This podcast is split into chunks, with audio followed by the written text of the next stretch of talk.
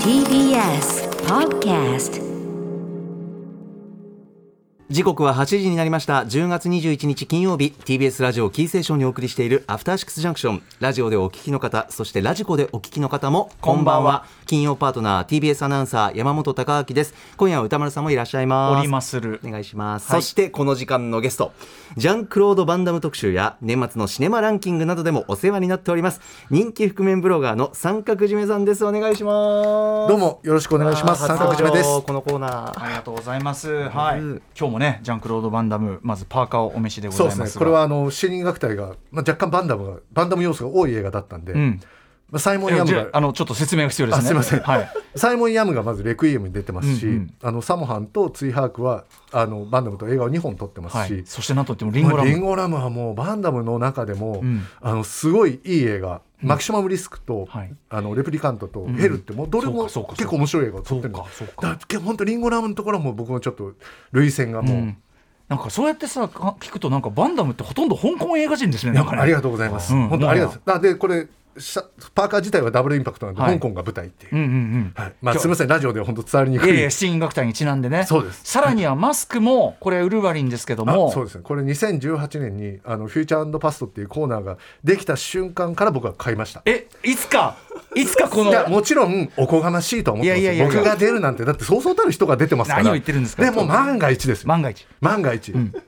あのということでもう買ってやつと日の目を見たウルヴァリンのマスクですフューチャーパストね、もちろん元は X メンもそれ忘れちゃってるかもしれませんけど、それゆえにこれをかぶっていただいて、ありがとう、いつも準備万端、ありがとうござ輝いまいてるシャツは笹団子マシンさす。んうの、ん、パープルレインブルーのねやつそうね、ですすごいいいですね、それもこれねか。っこいいですね、うん、今ちょうど覆面のかで体でかい人来ると本当笹団子さん同じ位置に全く同じ位置にいるからいつもいやいやいやなんかあーって思うんですけど、いね、や、私が笹団子さんとそんなにもう本当に、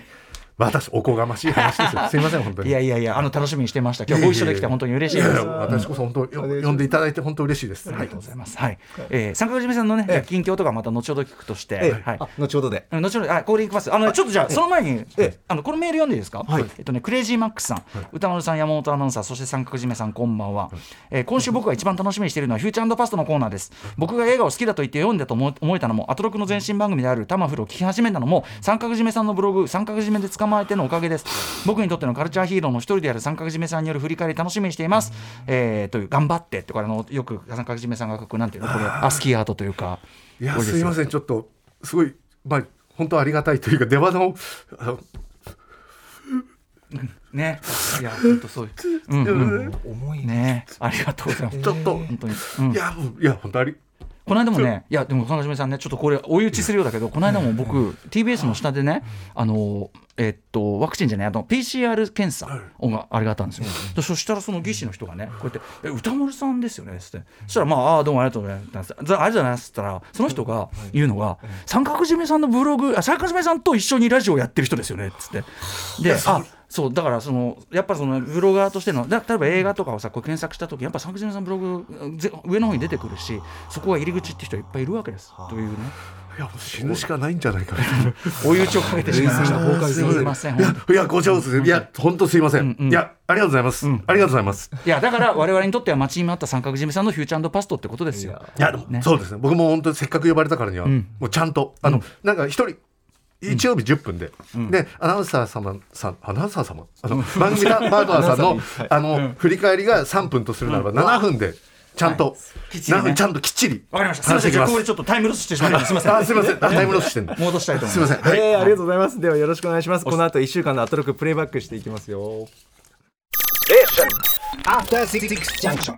1週間でお送りしてきた情報や聞きどころをまとめて紹介していくアトロクフューチャーパストです。改めて本日のお相手は人気覆面ブロガーの三角締めさんです。あどうもよろしくお願いし ます気を取り直して頑張ります、ねえいやはい熱い熱い男ですよはい暑いな歌丸さんもよろしくお願いします,、はいお願いしますそれでは早速今週のアフターシックスジャンクションを振り返っていきましょう各パートナーがそれぞれ選んだ BGM をバックに振り返っていきますまず10月17日月曜日月曜パートナー熊崎和人です10月17日月曜日振り返ります6時30分からのカルチャートークはプロ書評家プロインタビュアーの吉田剛さん剛さんが毎日のように考えていたという子アントニオ猪木さんについて思い出を語っていただきました7時からのミュージックゾーンライブダイレクトは月1レギュラー DJ プロデューサーにして DJ クイズ親善大使の豆腐ビーツさんハロウィーンの季節ということで魔法マジックにまつわる曲ミックスでしたそして8時台の特集コーナー「ビヨンドザカルチャーはスーパーササダンゴマシン入門完結編2004年から作演出を務めてきた DDT プロレスリングの興行シリーズ「マッスル」が9月にファイナルを迎え一区切りされたということで笹団子さんがマッスルで目指したものとは何なのか長年マッスルを最前線で見守ってきた TBS 橋本良文牽引者創造者と音楽監督としてひらがなマッスルを支えたラムライダーさんとともに振り返りました私スーパーササダンゴマシンというその存在を当たり前のように認識してきましたがこのマッスルを紐解いていくことでマッスル酒井さんないしはスーパーササダンゴマシンさんの知らなかった世界知らなかったことというのが見えてきましたそして何より今後の笹団子さんがどういうことに打って出るのかというところも大注目という特集になりました最後に今週おすすめのグラビアは松下洸平さんです10月27日にファースト写真集発売となりますそして「アンアンの表紙にもなりますさらには10月期の TBS 日曜劇場「アトムの子」にも出演していますなんといっても私松下さんのですね大ファンなんです写真集楽しみです松下洸平さんでしたはいまずは月曜日からです三角締めさんいかがでしたかよろしいですか。はいえっとじゃあ18時台のオープニングトークからちょっと振り返りたいんですけれども、あのお悩み相談室の発売記念イベントのことうんうをん話してて、星野概念さんとそうです星野はい概念さんの、これあの PTX っていうところで11月17日までアーカイブ配信中なんですけど1650円で、これ僕拝見させていただいたんですけあーすいませんありがとうごどざあいますはいのこれが本当にいいというか、あのなんですかね、まあ、ちょっと面白いし話的にも。あのまあ人生相談はアントニオ猪木のビンタとか そういう例えとかもええよくて、はいでも何にせよ人の相談に回答することっていうのが真摯に開始されてて僕すごいこれ面白く、あのこのオープニングトークも、あはいのそういうお話をされてて、ええあので伊藤聖子さんがその本出された時の、んあれだじゃないですか星野凱旋さん、はいはい僕それを機に、まあ、僕もちょっと心療内科通ってるんですよ、うんうんうんあの不眠症で、んあのでもそういうのもちょっとオープンにしようかなっうんうん全然全て然思ったのは、その伊藤さんきっかけなんですよ、アトロクに出た。うんうんだから本当あの皆さんもあの、うんこれぜひあの配信中なんで見ていただければと思いました。ぜひははいい、はいこれまず一つありがとう。で次いきますよ次。はい、えっと吉田剛さん、うんこうアントニオ猪木さんもこれはもう吉田剛さんといえばっていう感じじゃないですか。いやや聞き応えあっいや僕は小さい頃からもうプロレスファンではあるんですけど、うんうんアントニオ猪木さんって別にこれレスラーとしかなんですかね、うんうんだからその山っ気の部分とかもなんかあれなんか借金とかあるんだなくらいうんうんうんのあれはあったんですけど、でも吉田剛さんとか、まあ、山口さんとかが絡んで、紙のプロレスで神プロで知ってそたそうなんです、猪木さんの面白さを、はいはい 面白い部分だから、まあ、人間臭いってことですよね、んうんまあ、うさんくさいって言っちゃうとあれなんですけうどんまあでもそのデコまあ、でたらめでも、まあ、それも人間だしっていう、うんうんだからね本当この吉田剛さんのトークはもうぜひもう聞いていただきたいそうか吉田さんによるつまり猪木プレゼンってこんな贅沢なことはないっいてやつだ本当そうですよ、うんうんうんあのな本当あのライバルはジャイアント馬場じゃなくて対世間と言ってたけど、んじゃあっていうあ,、たそこがもう、これぜひ聞いてほしいはいで次すみません19時代言っていいですか はいあの、まあ、豆腐ビーズさんがはい DJ として流すのをいつもテーマクイズにしてるじゃないですか、ええ僕あれが全然当たらなくてああそうですか 僕今回のもうんうんライディーンから来たから、うんみたいなライディーンが逆に分かりづらそうでい、すねだからさ俺3秒で小笑いで当てたって絶対嘘だすと思うんだごいけでどすねおかしいでしょそれ本当にうんでこれ多分皆さんラジコで音楽聴けるので、クイズも楽しみにしたいのになぜこう振り返りで熊瀬さんが言ってるのかっていうあのテーマを、これはちょっとあの言っちゃダメだよって僕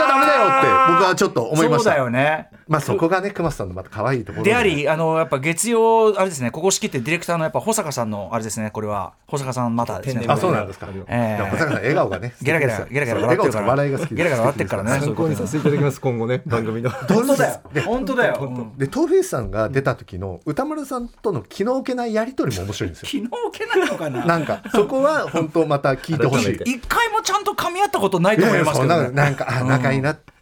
東平さんブラジリアンワックスをしてる男ですからねああ、そうですね。 そんな情報も最先端相撲で最先端ね一気も書いてありましたはね。いそうなんですよはいはいで、えーその後シャンゼリオンのフィギュアトークを挟んで まあシャンゼリオンのフィギュア欲しいな欲しいなと思いましたはいはいあれこれまだ売ってるみたいなんで売ってますはい でアピールの行方ですよ、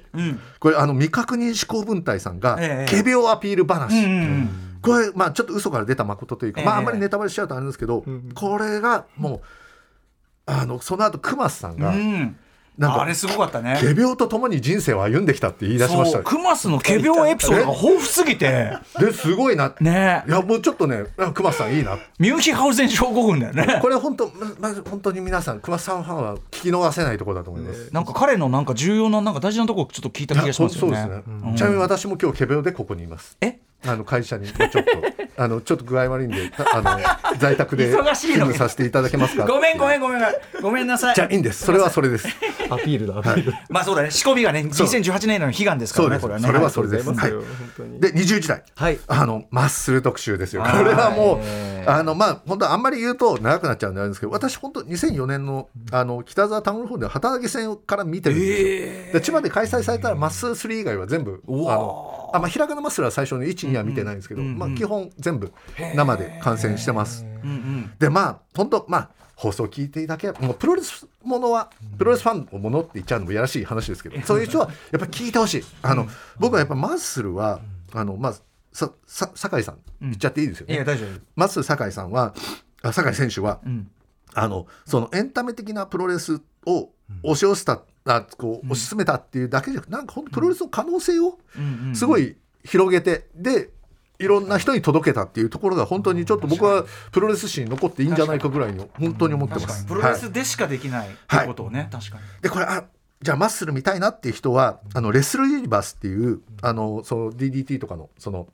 ノアとかの配信サービスでマッスルの両国大会とひらがなのマッスルが見られるんでこれぜひ見てほしい、あの無料多分無料期間とかもあるんであーまあ、そこを押しちゃうとは申し訳ないですけどいやいはやい、もう気遣いがで僕はこうひらがなマッスルは、マッスル4を押します。へーこれラムライダーさんが出たんですけど俺ラムライダーさんがプロレス一家の名門の本田スティー家の長 男っていうのを知らなくてっていう設そうです定おね父さんが人間国宝の本田スティーローデスなんですよ、 で、まあ、最初は笑ってみるけど最後僕ちょっとやっぱり涙を流しあまあちゃんと最後はねしたそうラムライダーさんが「おお!」あそういう役なんだおおっていう感じつうか僕さだからこれを作った酒井さんもあやはり天才っていう、 あのまあすいませんそんな感じです、はいいやさすがです月曜日大丈夫ですか時間は、はいあのバチです大丈夫反響も来ておりましてラジオネームたわわちゃんです、えー本当に素晴らしい特集でした僕自体はプロレス門外観というよりは格闘技やスポーツに関して距離を取って生きてきたタイプの人間ではあるのですが、最近では歌丸さんが出演するという情報だけで見に行ったマッスルマニア2019 in 両国でおえつするほど感動しその後友人に勧められてレッスルユニバースに加入したり東京女子プロレスを見に行くくらいにはプロレスに興味を持ち始めたところでしたついじゃないですか今回の特集ではそんなスポーツ全般が苦手だった僕がなぜマッスルマニアにあんなに感動したのかなぜちょっとずつプロレスを見てみようと思い出したのかその答えが全部詰まっているような気がしましたって反響もタワちゃんいいメール送りますよ本 当にタワーちゃんなんだなんだ俺が話すこともなかったなみたいなんで なんでなんでなんなでいやいやいや 共い鳴いしな話きゃだなと思ってありがとうございます。ありがとうございますはいさあ続きましては10月18日火曜日です。火曜パートナーの宇垣美里です。10月18日火曜日振り返ります。6時半からのカルチャートークはアニメ評論家の藤津亮太さん登場。10月から放送されているおすすめのアニメご紹介いただきました。水星の魔女はもう本当にすごいんですよ。ハマりまくってます。で、うん、 要素がありながらも、4話で全然違う方向に舵切ってて、もう続きが気になりすぎるんです。最高7時からのミュージックゾーンライブダイレクトは、プロデューサー、トラックメーカーのスタッツさんによるアトロクスペシャルライブを披露していただきました。スタッツさんと豆腐ビーツさんのライブでの様子、みんなにお見せしたいなぁ微笑ましかったです。そして8時台の特集コーナー、ビヨンドザカルチャーは、私たちはインド映画の1%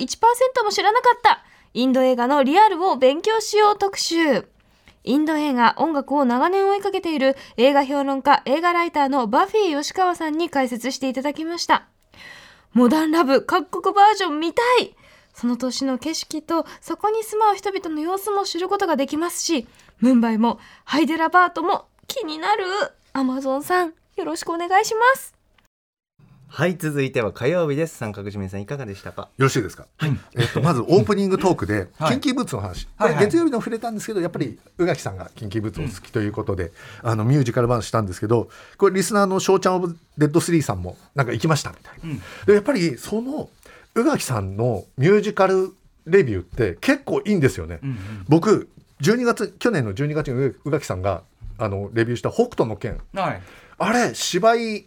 やってた時は、うんうんいや実写なんてみたいな、うんうん実写版北斗の拳ってご覧になられました、あのえあのアメリカゲイリー・ダニエルズが主演なんですけど、はいはいもう百列拳が大変そうじゃないですか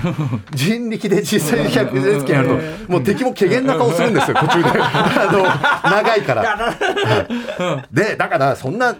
舞台なんてけってバカにしてたわけですよ、でも宇垣さんも絶賛してそたそこまで言うから、んうんまあ、娘と一緒に見に行ったんですよ、はいはいもう感動ですねもうへーなんかその百列拳とかは舞台としての見立てでうまく、うんうんあ俺にも百列拳が見える、うんうんしかもなんつうか人間が演じてることではい生身感があっうて、んうんなんつうんですかねあの虐げられる村人とかって作中で、はいあの結構どうでもいいじゃないですか漫画とか読んでるまとあ記号っちゃ記号まあ記号ですよ、まあまあまあかわいそうですねぐらいなんですけど舞台だとあれは俺だみたいな ああ俺も虐げられてるああだから目の前でそう目の前の人がでそうなんですで舞台版の北斗の拳まあいろいろ改変してて多分気に食わない原作ファンもいるとは思うんですけど、とはいえケンシロウがその市政の人々の悲しみも背負うっていうところに僕はもう落類をせずには、だから本当宇垣さんに感謝、これはだから近畿ブーツもこれぜさぞ面白いのだろういとやすごいいいですよはいはいうんということで、はいはい皆さんこれラジコで聞いてくださいありがとうございます気になる人は、で次藤津亮太さん、うんまあもう藤津亮太さんがねアニメを、まあまあもうレギュラー出演で、ねえだからもう今回何かなみたいなで予想されて困るっていうあのいやもうそれいいですねなんかねでもそういうのもいいですよねそのやり取りとかネットの、うんでまあガンダム水星の魔女とうるせえやつら、まあそれは本当、まあ本当普通に面白いんだろうなっていう、うるせえやつらは僕前のアニメのはいメガネが僕嫌いだったんですよああそうだから今あ回そねこ売りが売りだったじゃんあれ押井さんのね前はオリジナルキャそうラ昔ははあれが人気でしたけど、はいはい僕原作ファンだったから、ああそうなんだだから原作のこの人の役割をメガネが取っちゃったりしてたああかなるほどらそれはやめてよって思ってたんですだから楽しみだなっていうのはと言っても まあ全然見てないですけども、うん時間のであとネットフリックスシリーズの は「い鬼」神谷屋のなはいそうそう堤大輔さんそうはい作品に携わったというあのストーリーアーティストの方からね、日本版の予告の再生回数が少ないっていうそうそうそうなんか切ないだからもう僕もちょっと見ましたよ、うんうん、面白そう普通にこれは、もう配信ねもう確か今日始まってるんではいこれも絶対ぜひ皆さん世界的アーティストですよ見てください堤さんはいですみません19時台、うんサッツさんこれもうすごく低姿勢な方でねそうですねあのびっくりしますもうなんか、はい交換しかないなみちたゃいなんとした人ですいやよでもなんかそこまで低姿勢でミュージシャンで大丈夫なのかなと思ったらもう歌がね、あ曲がもう本当かっこいいというか、あの演奏してるとこがねまたさらにかっこいいね彼ビはジュアルという動きっていあうとかね、ビ指ジこ先の日ちょっとね、申し訳ないけどビジュアル要素が多くて、途中その、あの、あいつ豆腐が、 そう豆腐なんがですよ、豆腐がズーム上で口パク出演してて、お前口パク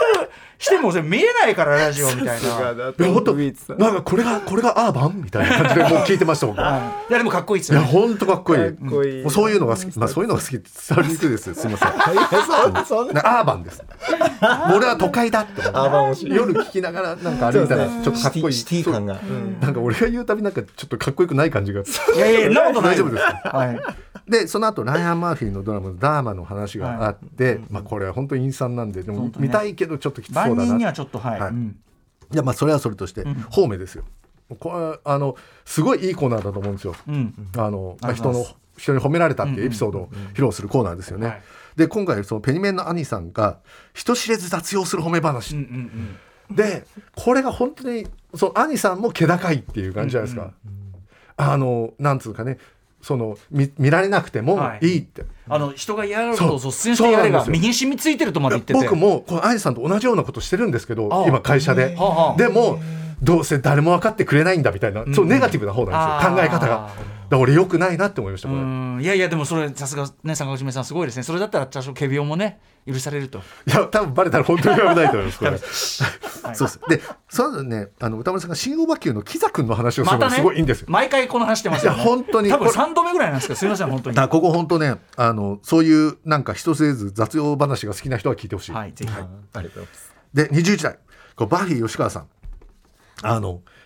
この人なんかツイッターで見たら2021年年間1100本見たって書いてあって、えっていう。なんかねあのこの日もねなんかとにかくとにかく本数見るのでやりくりが大変な話を開始してからいやすごいっすねうんすごかったですねいや、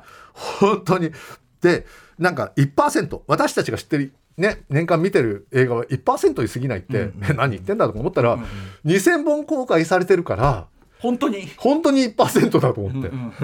で、本当なんか聞いてみると分かんないもんですよ。歌って踊ってバイオレンスみたいなイメージじゃないですか、インド映画って。うんでもちゃんといろんなものがあんだって。はいまあ、そりゃそうなんですけどね。うん言われてみりゃ、うんいや、本当面白かった。ボリウッド、コリウッド、モリウッドとか。そうそうそう冗談かよなんかさとか大喜利っぽいのよえそう、うんえ今考えたでしょとか、吉川さんみたいな。出世させようみたいななんかそういう感じするんだけどねそううんでもね、実際、そんだけいろいろ分類があってって聞くと、もう、そうですねはあ、ね、インド映画なんて何も語ってないようなもんだったな、俺って思いますいね、やいや自分も自分も分かってなかった本当にそれはでも本当おすすめのインド映画の、まあ、ネットフリックスで見られる「おかしな子」って、まあ、僕見てはいないんですけど、うんうんその予告とか見たらすごいこれも面白そうなんですよ、はい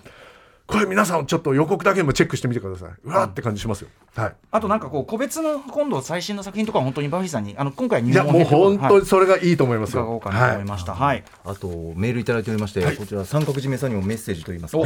ラジオネームシーサイドスクワットさんです、えー、火曜の特集インド映画業界の今を知れてよかったです日本でインド映画イコール歌って踊るイメージが根付いたのはそれがヒットし観客の要望に応え同じジャンルばかり配給されるようになったのが原因で制作者たちはそのステレオタイプイメージとずっと戦い最近は女性の強さを尊重する作品などえー多様なジャンルが増えてきたことが分かりましたでちなみに僕が初めて見た歌って踊らないインド映画は今年6月三角締めさんの前売り特典特集ありましたね、その時に豪華な弁当箱ダダッバああああスタンリーのはい弁当箱、特典につく、えーもので内容も良かったとお勧めしていてす言っていたスタンリーのお弁当はいそうそうそ箱うそうでしたうん日本以上に弁当文化がこ、えー盛んなことを知れて良かった ですそして他にいや本当もそうなんですよ 他にもあるかなと探し見つけたのが巡り合わせのお弁当日本公開がスタンリーのお弁当箱の翌年8月と書いてあってまた日本の配給会社がそっくりな放題つけてヒットを狙ったんでしょと期待せず見たら切なくも温かなストーリーがよくできてて見てよかったです過去笑い後からカンヌ映画祭の観客観客賞作品だと知りました、えー、過去 UNEXT で見放題配信していますおーえなんタイトルもう一回えっ、と巡り合わせのお弁当巡り合わせのいやもうありがとうございます本当に、スタンリーのお弁当箱も本当いい映画なんですよいい映画っていうか、え何これと思ったら最後えー、っていう、ちょっとびっくりな感じもありすごい社会問題について考えさせられる感じですね、ねでもすごいきっかけでそうですねいやね面白そうですよねそっちのはいシーサイドスクワットさん情報もありがとうごいざやいま本す当ありがとうございま助かりす小さいです さあ続きましては10月19日水曜日です水曜パートナーの日々真央子です。10月19日水曜日振り返ります。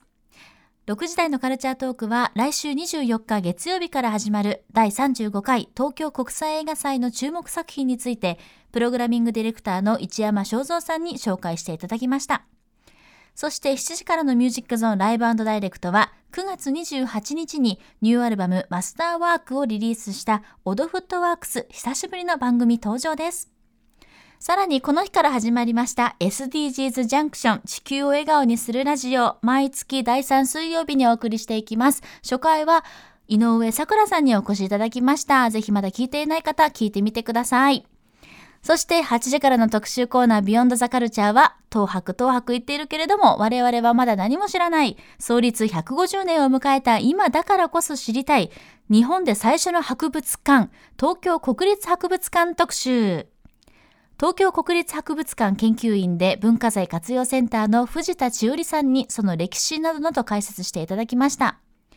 美術工芸品の中で全国宝のおよそ10%が東博をお家としているということを初めてそれも知ったんですが、さらに言えば150年のこの記念のタイミングでしかアッセンブルしない、この期間を逃せばこの先150年後になってしまうかもしれないといったね、そのようにも危機感を覚えるくらいに非常に今回の、まあ、全出しといいますか、全員に会える機会というのは貴重なものなんだということを痛感いたしました。と言いますのも、まあ、これはれは当たり前のことかもしれないんですが、人にだってお休みが必ず必要なのと同じで、作品たちだってお休みが必要で、全国宝のこうスケジュールが合うというのは非常にレアだということをですね、藤田さんのお話からよくわかりました。気がついていないことがまだ東博にはたくさんある。そんなことを考えれば考えるほど、ますます東博に行きたくなる。いや、行かなければならない。そんな風に思った水曜日でした。はい続いては水曜日です三角締めさんいかがでしょうあよろしいですか。はいあの。まあ、水曜日18時台なんですけど、まあ、オープニングトークが、んあの渋谷東映の閉館から、はいはいあの歌丸さんの青春とか渋谷の映画館トークになって、なんかこれあの僕そこまで、うんあの昔からあ、まあ、東京東京出身ではないので、ええ知ってるわけじゃないんですけど、まあ、あそうだったのかみたいな、うんうんあのあれが知れてこれすごい良かったですね。ああのなんか肉丸さんがあの b ボーイパークのためあにそうそうそう渋谷来てで仮面ライダーファイズを見たってういんうところからなんかそうそういう流れになってみたいな、はいはあれ本当でも僕もシナマライズは、うんあの結構行ったというかシネマライズのね話もしましたけど、はいそうそうそう、はいはいあれあのその男バンダムがやってるああそうでししたね確かに、はいあのとあのね渋谷のど真ん中にそうなんさですババンンダダムムのが顔がシドーンネマライズにかかるかみたいうんな、うんうん確かに、あとまあ本当渋谷のなんか、まあ、パタパタシアター N 渋谷とかねいい映画館があったのに、うんうんうんはいなくなっちゃったりしまもしたもんねあれはねシアター N は最初はあの最初のユーロスペースだったんですなんねかそうらしいですねあ移転して僕も知らそうんそなんですよこは知らないんですよとかねだから結構歴史がねありますよねいろんなねありがとうございまですも今もね本当いいい映やい画や館もがちすろんごいあるのでシネソクーイでーンも多いよねだからそうねシネクイーンとはポイントカードがすごいお得なんですおよ、おなるほど4回見たら無料なんですあこれ普通6だもんねそうなんです普通6なんですよ、うんうんうんでもねそれもしょうがないじゃないですかミニシアターで8回8回が結構ミニシアター多いんですよ8回見たらそれはだってねでもそれはしょうがない、ミニシアターだよそれはそうだ、何を求めてるの、うんむしろなんなら金を落とさなきゃいそうけでないすそうですよねそんぐらいむなしろの余分に払うぐらいそうだそうだそうですよなのにそうなのにタクシーレクイーンと超お得と思って、うんもう僕も本当好きで何度も行っておりますこの前あのマンデー見に行きましたああはいはい面白かったですか面白かったですねあのなんつうの今日もねガチャに入れておきまあしまあ、たタイムループ本って言っていいですよ、マンデーズもうこれネタバレっつうかね、それで売ってますから、ねあ大丈夫です大丈夫ですそれ言うなって言われたらねタイトルにタイトルに入ってるうん何よってなります、ね、タイトル入ってます、そうマンデーがあなんつうか日本人がタイムループものを作ったらあこういうテーマかみたいな面白さが僕はすごいえー感じましたね、なんだろうあのだからその、ないやでも見るとあもうあんまりああーなるほどなるほどっていう感じすると思います、はいありがとうございまあまあすいませんこんなちょっと余分余分な話をすすいませんいやさしちゃったからはいいやでも僕もちょっとね、あのこのあれで2040分メドでって書いてあるんで結構巻きで話してきたから、ちょっと話せるなっていうあ計算があ木曜日に、そうねなんです、木曜日には計算40が分ぐら働いいにたん入でろうすかあなりがとうござい ます計算というかすいませんいや大丈夫ですそうですありがたいですすいませんただただ助かります ありがとうございますで次あのまあ18時半から、あの35回東京国際映画祭のはい一山正正蔵さんが来てあのこねまあ本当この人がおすすめする映画がどれも面白そうなんですよね。うんねマジかよってそんなそんな見れないよみたいに思うんですけど、うんうん本当にもうなんつうんですかねこれ皆さん映画ファンは聞いてほしい。うんえなんだ映画祭なんてって思ってもやっぱりどれも見たくなりますもんそね。うですね石原さんの言い方がまたさこそうなんかいいですよねまあ話がなんかうまいですよなんかこう僕僕とそしてんだけそどう僕としてるんです一見僕とそしてんだけど引き引き込まれた挙句そうなんかこうねあのー緩いんですよみたいなのがねなんえー気になるみたいな感じうで、んうんあの特にやっぱり僕はフランス発の戦隊ヒーロそうー映画タバコは咳の原因となる何それっていうあの なもう不ビートなタバコ戦隊、うん説明になってねえよみたいな感じが、いやでもねあの地下室の変な穴の監督って聞いはいて、ーあって見たんだ見まし変なた穴あへえのそれまあちょっとやって今もやってんのかな、うんうんちょっと前にやってたんですけど、変な映画でしたよあなんのかねマルコビッチじゃないけどなんそうかちょっとなそんんなかその建物のその穴に入ると12時間経過するんだけど、中に入った人は3日間若返るっていう。う んなんかへえルー あのでどうなるかっていう話なんですよ。僕は見た後何とも言えない気持ちになるんですねよ。あこれだなんとなんとこの人めっちゃ撮ってんだってしかもね監督いやそうらしいですね。もういや本当ねあのこう地下室の変な穴を本当見終わった人と話したいくらいですよ。あれどうなのみたいな。簡単デュブさんだからとにかく、あのめちゃくちゃ撮ってそう毎回みんなを微妙な気持ちにさせる変な家が撮ってしかも国際的になぜか評価されてるっていやだかいらすごいですねう謎の男、あ本当これは一番面白そうですね。あとあともう東京でやってないんですか。地下室近い、うんあでも神奈川だったらね、都都内の人は行けますね。全然あの地下室の変なのがはね、いはい変なうんはいうんえーあと私的にはあの、相前真司監督のうん「光る女」がはいなんか僕ビデオしか見たことないんであれうん武藤敬司主演なんですはいはいよプロレスラーの。うん、だからあれはちょっとあの大きい画面 4K でですからね。見たいなって思うんですけど、まあ、なかなかね結局そのピンポイントでその日に行けるかみたいなそ問う題もでありますすからね。ね。そうですね。まあ映画祭はだからちょあの会うとこでなんかもういいか悪いかよくわかんないけど行くとか。そうなんですよねそんぐらいがいいかもしれないですね。やっぱり映画って何にも情報入れないで、うんふらっと見て入った映画が面白いが一番最高じゃないですか。間違いないうんあのだからそういう意味ではやっぱりいいそれもねそそういれうのそれだとさちょっといいぐらいで相当いいもんいねや。わかります、ね本当そうですよね。うん確かに。だからまあ皆さん本当これは映画ファンはやっぱり聞いてほしいうん。聞いてほしい特集です。ありがとうございます。で19時台がオッドフットワークス、うんこれこれジャンルはヒップホップっていう大感まじでなんヒでッすプかホップですけど、そのまあいろんなジャンルがその中にですよねなんかもう、はいんなんかいろんな感じだなみたいそうなですそうです。はい。もうかっこいいわもう本当に語彙がないんですいけど、やでも私全部そう思います。僕もそういうだか感らじでとはいさまあさっきも流れたサマーがね、まあいいですよねもうかっこもう筋トレ中に僕愛聴してますよ。おー合うんだ喜ばれる本喜当にぶと思いもまうすい。や本当最高ですね。んまあもうでその後 SDGs ジャンクションあ始まりました。始まりましたね。うん。これがもう井上咲楽さんがねあのバラ色ダンディで、はいあのそうですうん僕もあいい子だなって思ってましたけどそうそうそううんで日比さん、まあ、いい子って言われちゃうともちろんね、あの成人女性が何言ってんだええみたいな話になると、うんねうんそんなそんなにね言っちゃいけないけどとはいえでうんうんなんか全寮制が、信用できる2人があ確かに。すごいなんかほんわかトークしててこれいいはな癒されるわ全寮制が信用できる二人っていい な。なんかねもうああほんわかするわと思ってだってそのしかも押し付けがましくないじゃないですか、んゴミ出しが面倒くさいからゴミを減らそうみたいな、 あの、楽にしたいからっていうのが、気負わずにねうんそうなんです、あもういいフォローしますねもうさすが そう気負わないでね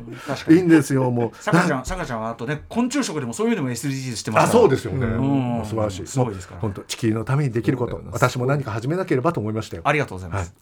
なんかちょっとちょっとうさんくさい感じでしたよすいま大せん丈夫です大丈夫ですかありがとうございますそこは言わなくていい。あそうですね。 で、シアター151へは、んあのロンリーさんが、あのサクラメントでアルマゲドンを見た話。そうそうそうそうこれいいですね。僕海外で映画見たことないんですよ。あーで言葉はわかんないじゃないですか。でも、うんうん多分楽しいだろうなってア歌ル丸マさんゲもアルね。マゲのぐらいなのね、しかそもうね。そうですね。わかるあのセリフわかんなくてもとりあえずみたいな。うんうんで歌丸さんもねそういうお話をそう口頭でされてたまて、にねうんうん本当羨ましいです。僕あの。米軍基地をちょっと警備する、私服で警備する仕事があって昔おー昔です、昔はいはいはいその時にちょうど「デスペラード」が流れてたんですよ、ええ日本公開前の、はいはいはい。やべえ、見たい。すげえ見たいけど、うんこれバレたらクビだなと 思って、すごい葛藤したんですよ。警備でね行ってんのそう、に警備で、だって仕事で回ってるから、もうすそれを思い出しました。なるほどなるほあの時でも見たかったな。デスペラード多分そんなんで見たらまたノリがね、違うでしそうなょんうでかすよ。らね。そうそっか。まあ、すみません、どうでもいい。ぜひいつかでもねはい、娘さんとぜひ。そうですね。 そうどうなんですか。すみません。じゃあ20時台。うん20時台いきますね。えー東京国立博物館特集ですよね。えー藤田千織さん。こう日本国内最高峰の館の話、うんまあ、僕は本当に美術館とか好きな、好きではあるんですけど、ええやっぱり映画見るのを最優先にしちゃって、まあねなかなか行けないんですけど、そりゃそうすごい魅力的な話で。あのそのもう入館する前の建物に関する話だけですごいもう、んなんつうか語りしろがあるというそかうですねそんな歴史あんだもん、ね経緯と立地とうんいろいろね本当そうなんですよね。あの面白いなと思って。あのその本館が西洋下が西洋建築上に瓦乗っかっててそう実は変な建物とかね。ね言われてみれうばんっていう感じですもんね。でそれがしかも完全コンセプトそのコンセプトでそのあのなんていうのコンペがあってみたいなね。そうですよねマッスル建築なんてワードも出てきました、マね。ッスル建築は乙女建築に対して、そう最初ねあの作りが可愛いからあこれ乙女建築でも待てよとそのに日本帝国が日本帝国が保険をかけて作った建物なんだから こんなマッチョな建物ねえだろうっつってそうですよねしたらそのひびちゃんがマッスル建築だよっつっていやいいフレーズさですすが本当にパンチライン製造 機。本当そうですよ、日比さんであと国宝が、まあ、通称蔵に肖像されていてその蔵はどこにあるっていうクイズが良かったですこれはもう本当クイズの答えが知りたい人は放送を聞いてほしいぜひ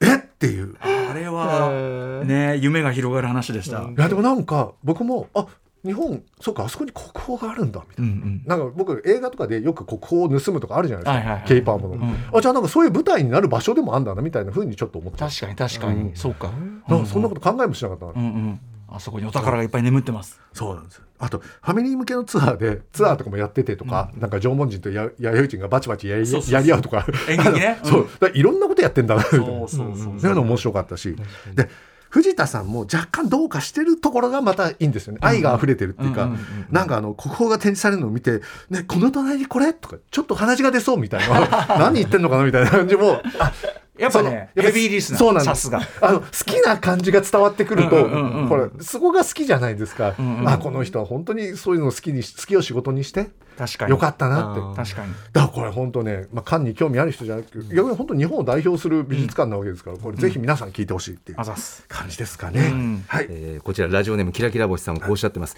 日本に最初の博物館ができるまでの経緯上野の立地さらに膨大なる名品の数々と4週間展示したら休むなど年間300回展示会を行っている話どれも興味深かったですとりわけ私の心を捉えたのは前番組「ウィークエンドシャッフル」で聞いたアイドルとしての国宝がここでも当たり前のことのように共有されていたことアイドルのことを思えば休ませ るべき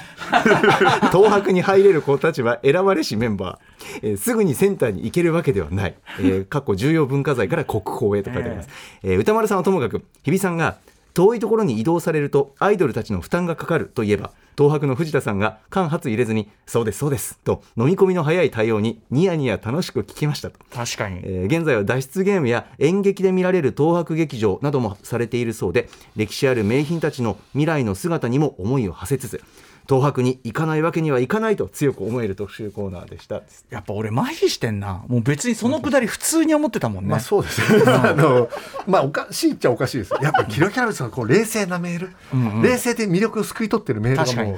素晴らしいですね。いつもお世話になってますけどね、本当にね、本当に、つうかこの人もいつ言ってんだみたいなぐらい言ってますもんいね。やだからあの三角締めさんの映画と同じぐらいよこれは本あ当にそうですか。まあ僕大して1100本見てる人がいるんですよ。世のまあ中にねまはあ。ねまあね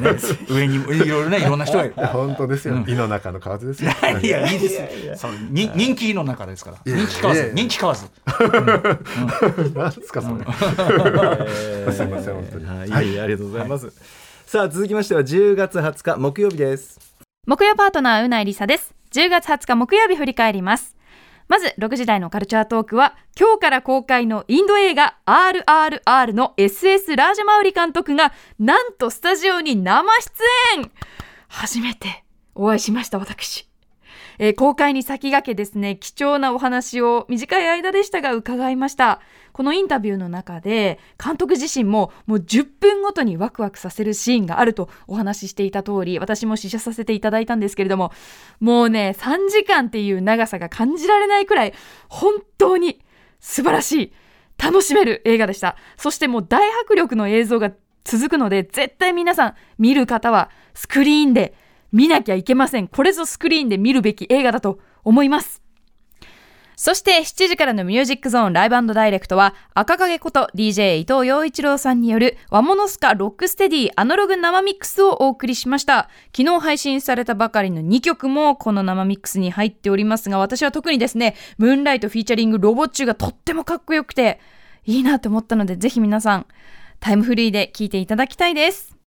そして8時からの特集コーナー「ビヨンドザカルチャーは気鋭の作曲家坂東裕太さんを知り現代の現代音楽を知ろう特集ということでポップソングのアレンジや映画やドラマの劇版など現代音楽のフィールドを超え活躍する坂東さんと坂東さんを昔から取材する音楽ライターの小室孝之さんに、えー現代音楽についてお話ししていただいたんですけれども、あのーこの特集の中でみんな現代アートは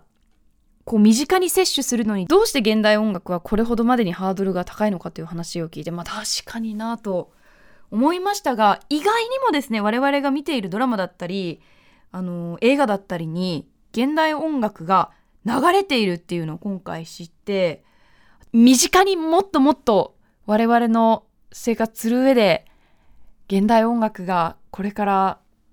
応用されていくといいななんていうふうに思いました。そうすればなんかこう日頃聴いている J-POP の幅も広がっていくんだろうなとも思いましたし、はい、非常に現代音楽を知る上で入門になる特集でございました。お二人ともありがとうございました。ということで、以上木曜日でした。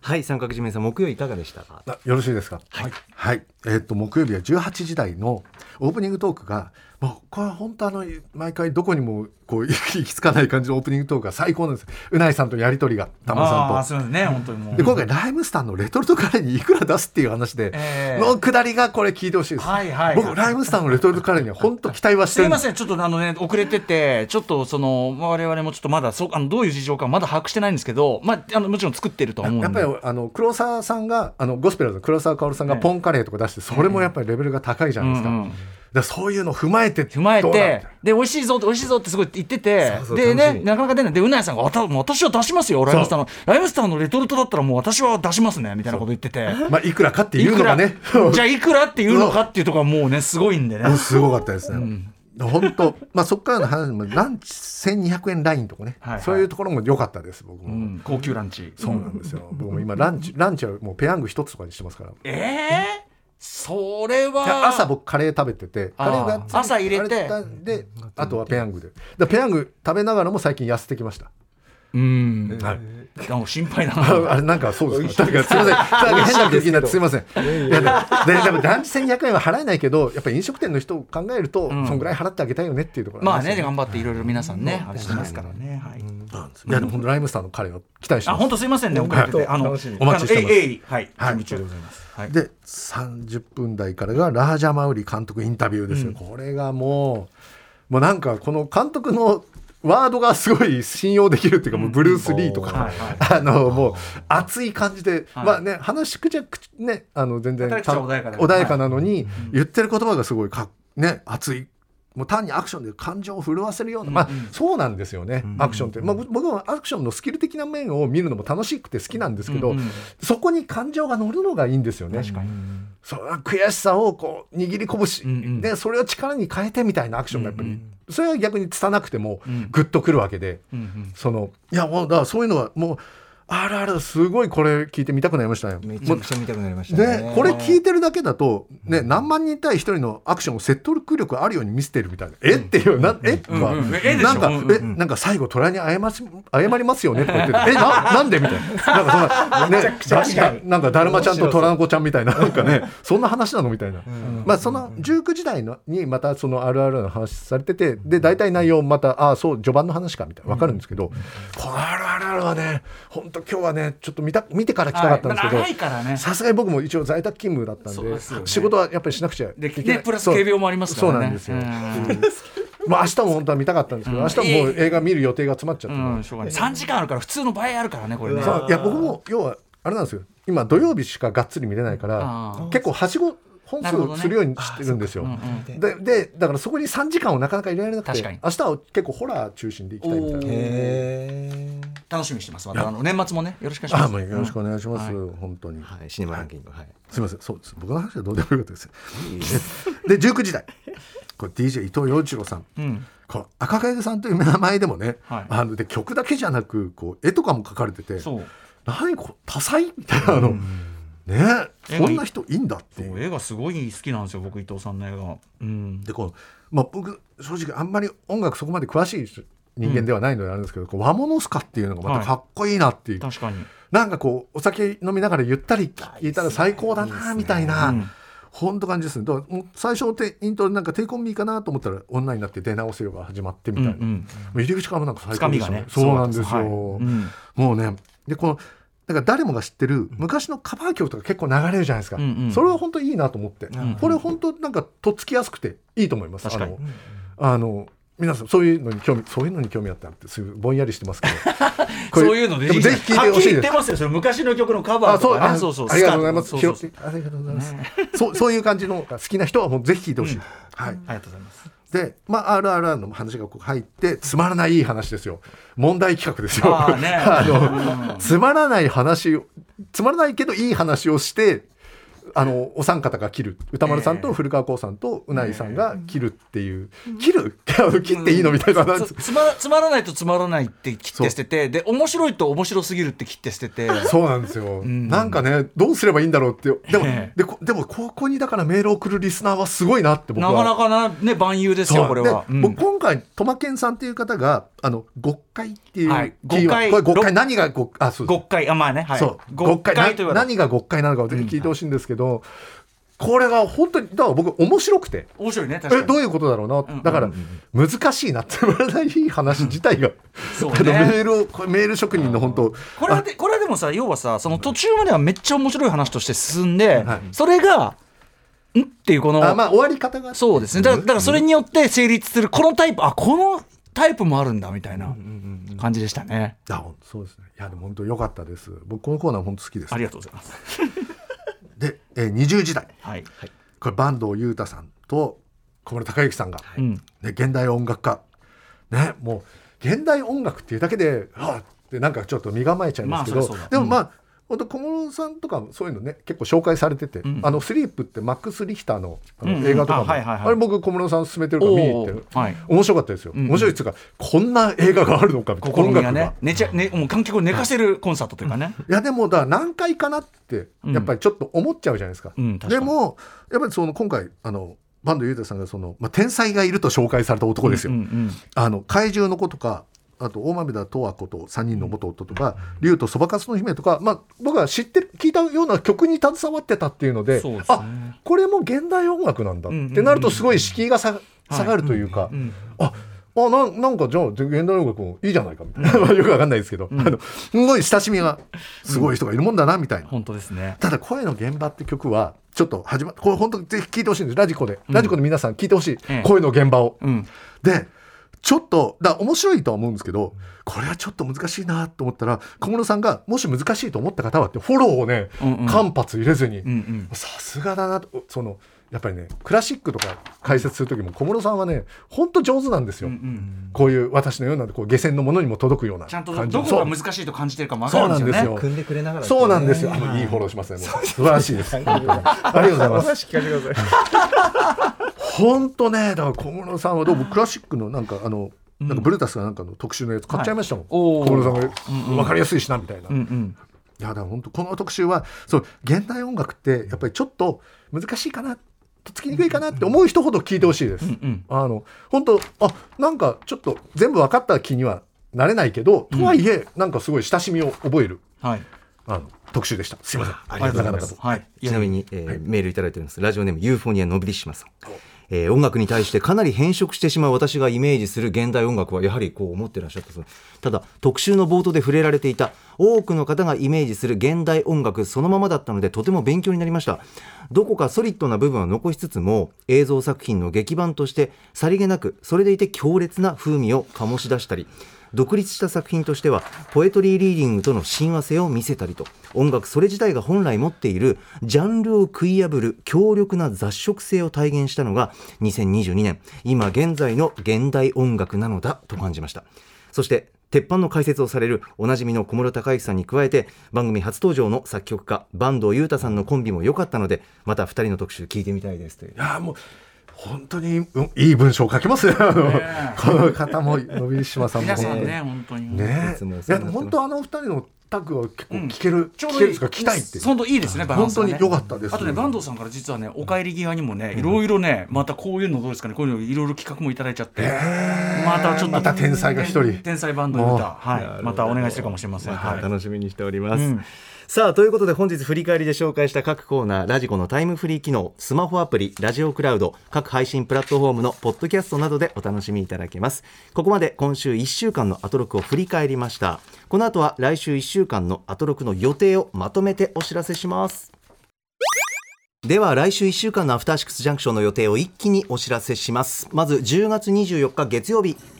6時半は第23回東京フィルメックスの注目作品をプログラミングディレクターの神谷直樹さんに伺います7時からのゲストは先月ニューアルバム「丈夫な私たち」をリリースした夫婦デュオハンバートハンバート8時はノーナ・リーブス西寺豪太さんによる月一洋楽アーティスト解説次回のテーマはブラックミュージックの歴史において最重要バンドの一つアイズ・レーブ・アイズレイブラザーズ。アイズレイブラザーズ、失礼しました、25日火曜日6時半は漫画が好きすぎる芸人吉川きっちょむさんによるおすすめの漫画紹介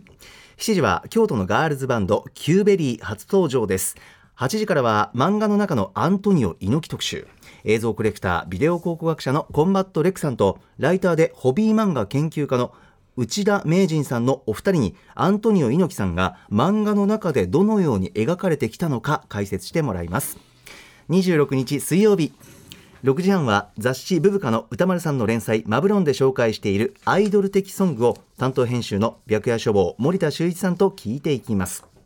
7時は放送当日に「シューティングスターレディオ」フィーチャリングそうだ歌丸スーパーサザンゴマシンを8センチ CD でリリースするザ・リーサル・ウェポンズ登場歌丸さんも参加してシューティングスターレディオライブで披露の予定ということです8時は映画の中のお仕事描写や働く女性像について最新のお仕事映画サポート・ザ・ガールズを買い付けたグッチーズ・フリースクールえー古古谷聡さん、えー吉田夏樹さんと考えていきます27日木曜日6時半はボードゲームメーカードロッセルマイヤーズ代表の渡辺則明さんと一緒に来週末に開催ゲームマーケット2022秋の注目ゲームチェックしていきます、えー7時からは3枚目のフルアルバム「パーク・ウィザー・ポンド」が絶賛配信中の「イン・ザ・ブルーシャツ」登場8時は島尾真帆プレゼンツ月刊島尾アワー10月号ですリスナーの皆さんからおすすめの絶景スポットやグルメ情報など秋の行楽情報を大募集メールの宛先は歌丸アットマーク tbs.co.jp まで28日金曜日6時半からの週刊映画辞表「ムービーウォッチメン」は「バッドガイズ」を評論7時は本日ラストアルバム「ウィーバーをリリースしたバンド「ウィーバー登場8時は1週間の番組を振り返る「アトロックフューチャーパスト」です次回のゲストは脚本家映画監督スクリプトドクターの三宅龍太さんですハイパーヨーヨーのライブダイレクト赤坂は夜の7時に乗せてエンディングのお時間ですが来週は三角締めさんあーいやもう来週も本当オールスターズというかもうすごい人ばっか出て、まあ、オールオールスターって言ってねなんかじゃあ私はオールスターじゃないのみたいな人がね いたら逆に申し訳ないんであんまりそういうのが良くないと思うんですけどただ本当いいなぁもうなんか豪華っていう感じですよね月曜からもう西田剛さんのうん間違いない人たちがねそうそう割とねそうおなそじみうヒのねルメックスの神谷さんもう本当素晴らしいですね、まあ、島尾さんのねちょこれはね間違いないっていうか間違いしかないみたい なんなかとここあのりま時すけ期どストレートど真ん中の企画なんでこの通りに終わるのかやる何わかけが待っているどういやわかんない本当わかん ないあ本当にストレートのまんまやるっていう不気味な回 もありますからねそうあれグッチーズフリースクールもいいじゃないですか、もうはいあのアザーミュージックって本当良かったですよあねいいですよねドキュメントあ見れにね行って、うんうん本当良かったありがとうございますでやっぱ僕的には一番気になるのはやっぱり漫画の中のアントニオ猪木特集ですねそれはねこれあのレックのみならず内田名人でそうすからあの方は本当に詳しいですからウねィーケンドシャッフル時代もねいや前はありましたけどア本当すトごいロですック初登場なんもでう今やっぱアントニオ猪木さんはもうぐ格闘漫画にはもう欠かせないですからね、ん格闘漫画だけじゃなくても、でも格闘漫画は本当欠かせないし出がちだしそうまなあんですそよの悪役いい役いろんそうななんですよ面があってだからどっから、あのダーティーな猪木みたいなイメージを出しに来たのかなっていうのはちょっと知りたいですね。存命のさ実在の人物を悪役で出すってさいやそれがもう成り立つってすごいよねだそうですねでも、まあ、完全な悪役っていうよりやっぱりしたたかなみたいな,、うんうんなるほどねなるほどねまあ、で名前も若干変わってるしあーだからグラップラーバキはアントニオ猪狩だから あのほとんど変わってねえじゃねえかっていう感じはするんです けどいや本当ねちょっとどんな漫画が出てくるのかなってもうすごい楽しみです、もうこの二人のトークはもう、んはいありがとうございますということであっという間ですけれども時三角締間めさん進行禁止してねえ本当にずっと気にしだながってらもうオーバーしちゃったらっていうかなんかこう僕ごときがやっぱりほらそのか触れられない人がいたら申し訳ないと思ってるああうだからまんべんなくやっていただいたんでそうね間の間のトークまでねね丁寧えにいやいやいや情報を出していただいてっていうねやややもだってそれはもうそれはもうっていうかなんとかなんというかすいませんなんかねね、あえそれ三角締めさんのお知らせ、まあ、ブログね、まあないですよあるでしょ、ブログ。いやブログはもういやいやいやブログは好きですけどだからなかなかね、そう映画を見る方を優先しちゃってなかなかちょっとストレス溜まると映画見ちゃうんですよ、い別にいいじゃん。 やでもね見ていいっすねやっぱりはしごしすぎちゃってああ、いいじゃん。あで書くのが、そうですね書くのがおろすいやでも見る方が大事でしょ、それは。明日8本見ますほら。楽しみ、あの、またその年末のね、はいあのシネマランキングで。あまた呼んでいただけるんですかもちろんですよもちろんですはいもうありがとうございます三角締めさん、それ楽しみにしてます。いまあ、ど、すいどまうせんい本当にいつもね、あのリスナー枠で外れちゃったやつというテーマもあります。まあいろいろね、あと、まあ、グッズの時も本当にお世話になりました。あの、三角締めさんの特集もまたね、お世話になりたいとい思やいます私のね。特集なんでもいやでも、ほら、や、やらねばならぬ時もあるじゃないですか。それは本当ですか、そんそんなこと言ってくれるんですか、ええありがとうございます本当にまたこのコーナーもよろしくお願いいしますやもう本当によろしくお願いしますはもいうなんかそんな言ってもらって嬉しいです、三角締めさんありがとうございましたありがありがとうございました本当に歌丸さんお疲れ様でしたはい、お疲れ様でした。また来週。 After Six Junction.